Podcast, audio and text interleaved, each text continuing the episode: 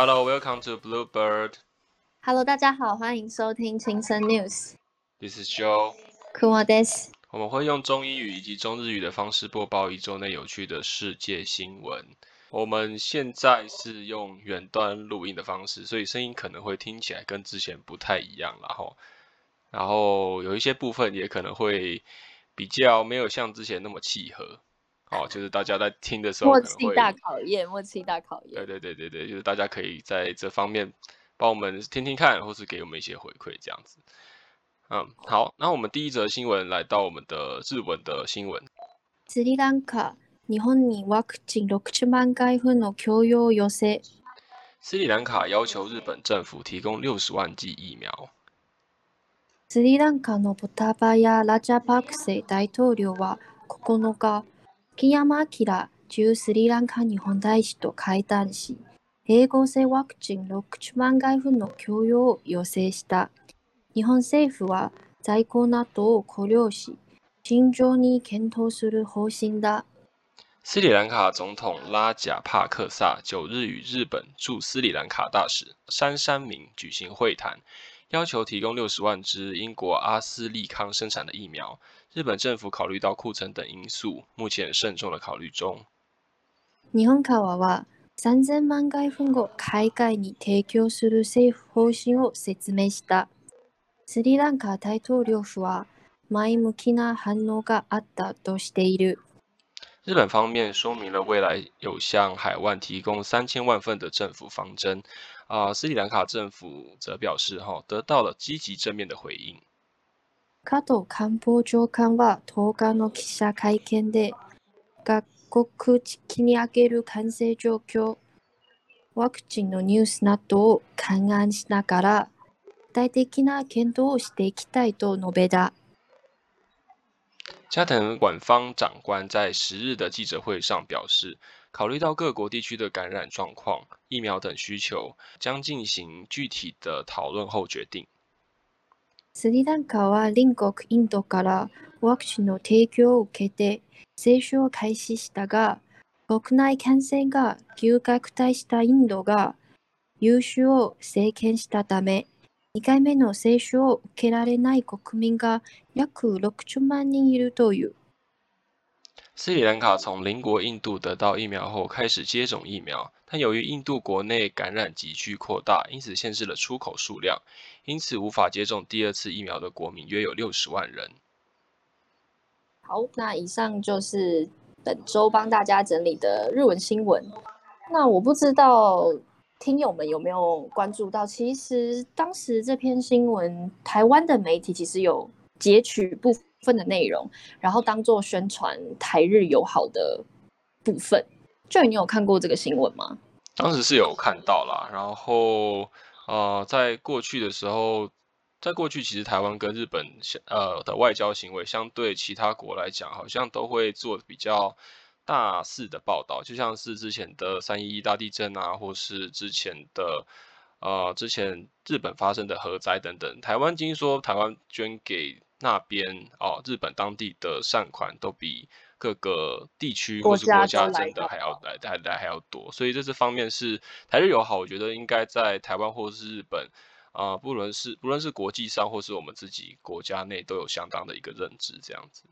对那这篇台湾媒体截取的片段，我也帮大家跟大家分享一下。就是在这一篇的新闻当天呢，他们就有底下就有六千名日本的留言，然后其中其中一位网友他在针针对这篇新闻回应，就说，嗯，只有台湾是特别的例外。那如果斯里兰卡你们要疫苗的话，那么请自己去买。然后这一则的留言就获得将近是十万网友的点赞，因此台湾媒体就把它截取，然后当做台日友好的宣传报道。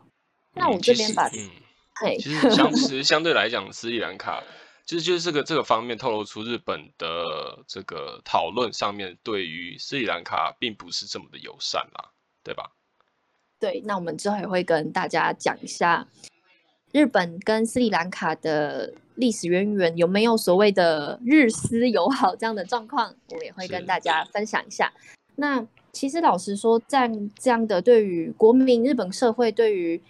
日本政治议题的讨论度很很少啦，不是说没有，就是比较难像是现在看到这么热讨论热热络的状态。因为日本国民普遍从老到小，他们对政治比较冷感。对，就是比较冷感，所以也可以从这一次的留言就引起日本的讨论啊，或者是呼吁政府要怎么怎么做。然后，甚这样的现象呢，连日本的社会学家都有跳出来，就是转贴这个文章，就说觉得很惊讶什么什么的这样。好，那回到新闻，那其实，在报道呃这本这篇国际新闻，其实也不是全然是捕风捉影，因为刚才在新闻中上就有提到的，斯里兰卡的总统是亲自在。日本大使馆跟日本的大使三三明讨论这件事情。那会谈中呢，三三明的确有透露出，日本其实未来是有计划性的向东亚地区提供共计三千万剂的疫苗。那当然，最后的决定呢，还是会回归到日本政府判断。不过比较有趣的是，我自己觉得很有趣，就是斯里兰卡政府在这一场会谈结束之后，他们对外宣称。在这件事情上，已经跟日本取得好的正面的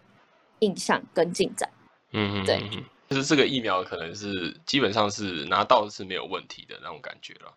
对，就是有一种给国民一种信心喊话的感觉。那为什么我会很好奇呢？等一下也会跟大家说，因为目前现任的斯里兰卡的总统他是亲中派的，所以我就会蛮好奇说，哎，你怎么不跟自己的中国老大哥拿呢？怎么会在这个时间点？和政府呃，和日本喊话。我们接下来想要跟大家讨论的是，为什么日本要捐赠三千万剂疫苗呢？就算日本国内现在已经有能力生产 A Z 疫苗的话，那他们为什么要这么做？因为目前呢，不到一个月吧，东京奥运就要开始了吧。对，就是我们当初有在新闻里面提到说，哎，到底会不会举办呢？对对，有还蛮大的这个想象空间的啦。对，然后在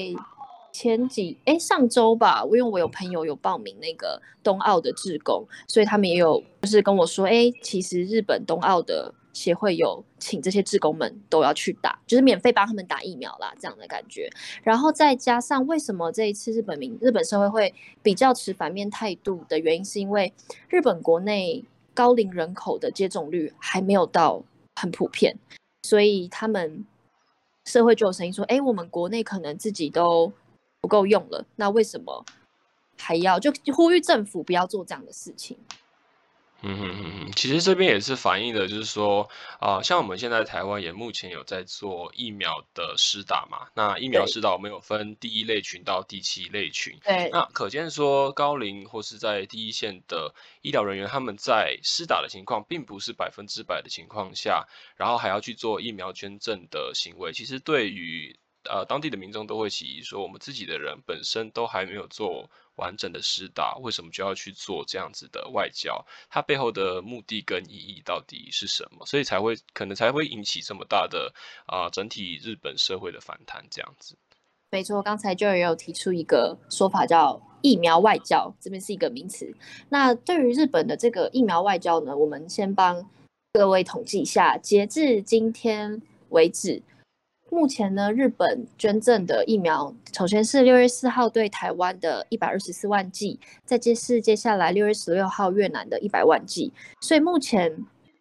日本已经做了疫苗外交，捐赠了共两百二十四万剂。那这个是包含在刚才说的三千万剂以内的。当初这一百二十四万剂的 A Z 疫苗，因为当初最早出来的疫苗就是 A Z 疫苗，我那时候就跟 Kumo 稍微做。那个谈论就说，哇，他们因为 A Z 疫苗，大家如果有大概去了解，其实可以知道说，呃，它是比较问题哦，相对比较多。那因为它也是相对早期的疫苗，所以它的呃整体上面的完整度好像没有其他疫苗高。然后我那时候就就是内心很冲击，就觉得好像是需要的，但是又觉得说他们有一种把不要的疫苗丢到我们这边的感觉。但目前有一点点。对对，但目前我自己的感受是，其实台湾在这样的节骨眼，相对的来讲说，呃，就像刚才库某提到的，他总共捐赠的疫苗数量，现在目前来讲，台湾是呃拿的还蛮拿的还蛮大手笔，所以对，所以其实还觉得目前觉得是蛮感动的，就是态度到后面有一点转变这样子。因为这样的关系，所以我就看跟就也就是蛮关注国际对于疫苗捐赠。那后来也是因为斯里兰卡政府跳出来要求日本可不可以捐赠六十万剂疫苗，然后目前日本这边官方的说法是，他们的规划目前是会先以东协国家为主支援疫苗，也就是说斯里兰卡不会是他们预期预想内要捐赠的名单内。嗯，就说，哎，你今天提的，好，OK，那我们会好好的考虑这样子，就是透露这样子稍微比较，对，这样有一个软一个回旋啊，就是哎话没有说死，这哎我们慎重的考虑这样，对对对对对，一贯的政治的立场。好，那下一个就是想跟大家稍微科普一下。斯里兰卡跟日本的渊源是，哎，为什么他今天会向日本提出，而不是中国，而不是美国？那究竟这两个国家之间，他们在过去的历史上有发生过什么事情吗？那我们讲一个离这边大家都蛮熟悉的时间点，就是在二战后，也就是一九四五年发生的二次世界大战完。当时呢，日本作为战败国家，他们和所谓的战胜国签署了一个叫旧金山合约。就你有，你还记得这个合约吗？有没有历史课本有没有认真读？我我我历史不好了，但这方面我大概有印象，就是一九四五年的二战，因为会这么清楚，是因为一九四五年其实就是台湾呃日本离开台湾那时候嘛，就等于说日本那时候是一个战败的状态，所以旧金山合约它等于是说呃各个战胜国他们针对战呃战败国给予的一个补偿的。条款补补偿的条款，就说：“哎，你现在输了啊，你要怎么去？我我们要怎么样去制裁处理这件事？怎么样？你们要怎么样回馈我们之类的这样子的合约？这样对，所以没错，所以可想而知，日本作为当时的国家战败的大国，它当然会被国际很多战胜国的联盟做一些，不是说羞辱啦，就是会很，它就是主要被讨伐的对象。那当时呢，斯里兰卡的前身以前叫做锡兰。锡兰红茶那个锡兰，对，然后是已经参有参加了这个当时的旧金山会议。那当时包含日本在内，其实有四十九个国家在美国旧金山的歌剧院签订这个条款。那当时在大家四十八个国家一片骂声，就是骂日本，哎，你怎么可以做这件事情？你就是屠杀啊，什么什么的时候呢？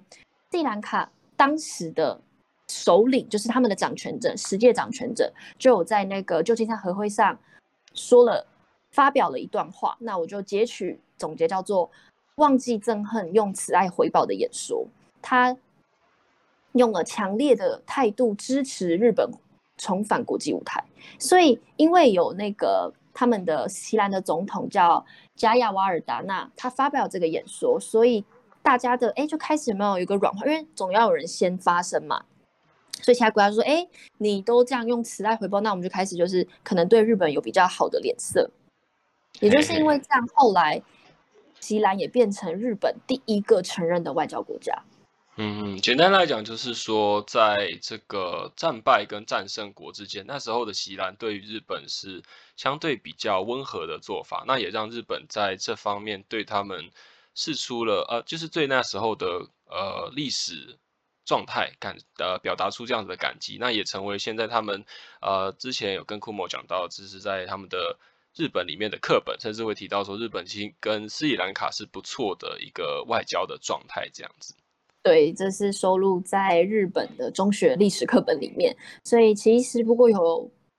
就他们也是义务教育啊，所以其实日本的国民目前都认还记得这段历史。那旧金山合约也对台湾的影响，也就是之后一九五二年跟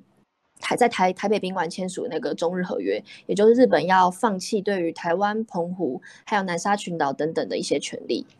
那接下来就谈一下斯里兰卡政府的立场。刚才前面有提到斯里兰卡目前的总统，嗯，拉加帕克萨，他是所谓的亲中派，所以我那时候就看到这篇新闻，我就非常好奇，为什么他们会向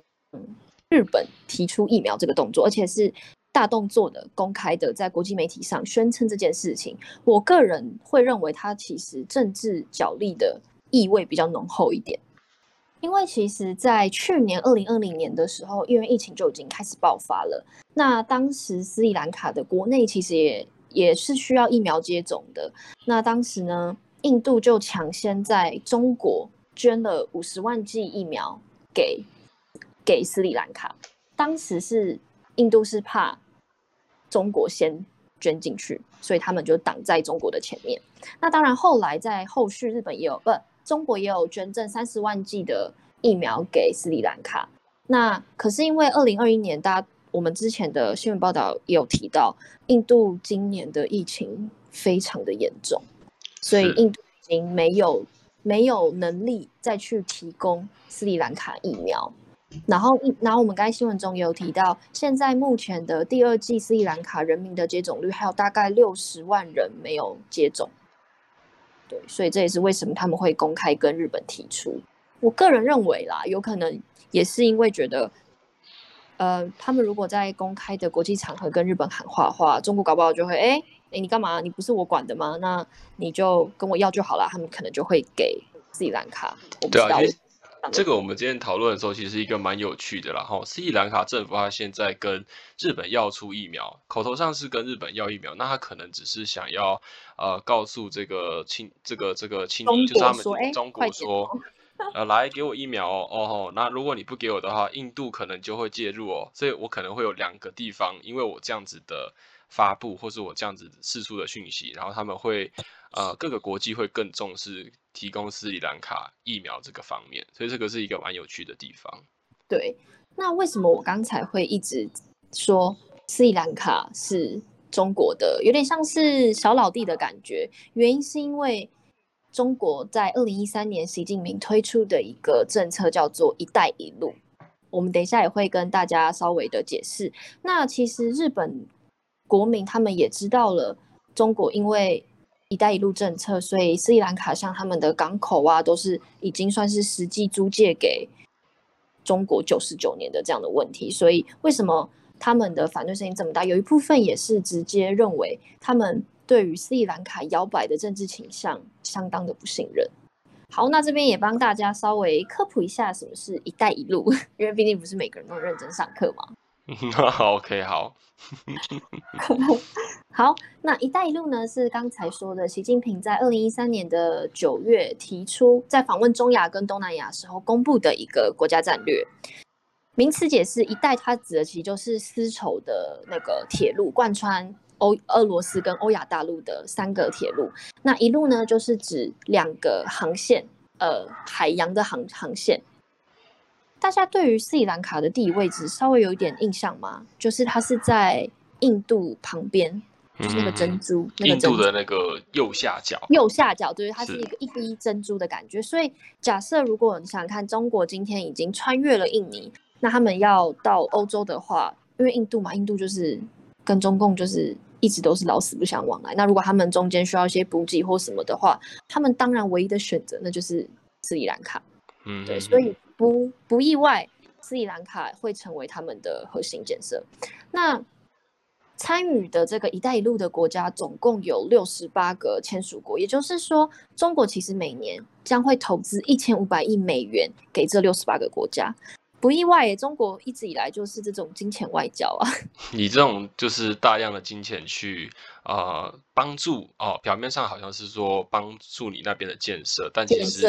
但其实都是蛮利己考量，甚至是有很多政治的因素会因此而介入，所以这也是很多西方国家很不乐见的一个状态。这样。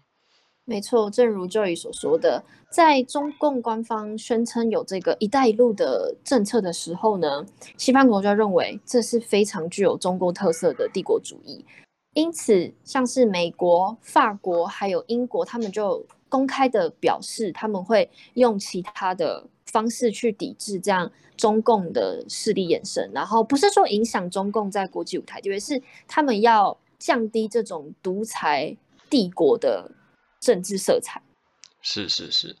那这边帮大家补充，就是说，呃，在这个月同时有两个很重要的会议，一个是 G 七，一个是北大西洋公约。G 七主要是呃七大工业国的组织，那里面包含了呃美国、加拿大、英国、法国、德国、意大利。还有日本这几个民主的国家，好，他们以这种民主的力量，然后开启了类似比较经济贸易上面的这种会议。还有另外一个就是北大西洋公约，它有将近三十几个的成员国啊，主要的成员国家为北美洲跟欧洲。那这两个会议分别都有提到哈，就是针对中国“一带一路”的计划，他们会希望说，呃，他们会希望说，呃，去处理说“一带一路”所带来的目上上面那个库莫有提到说，比较帝国或是侵略是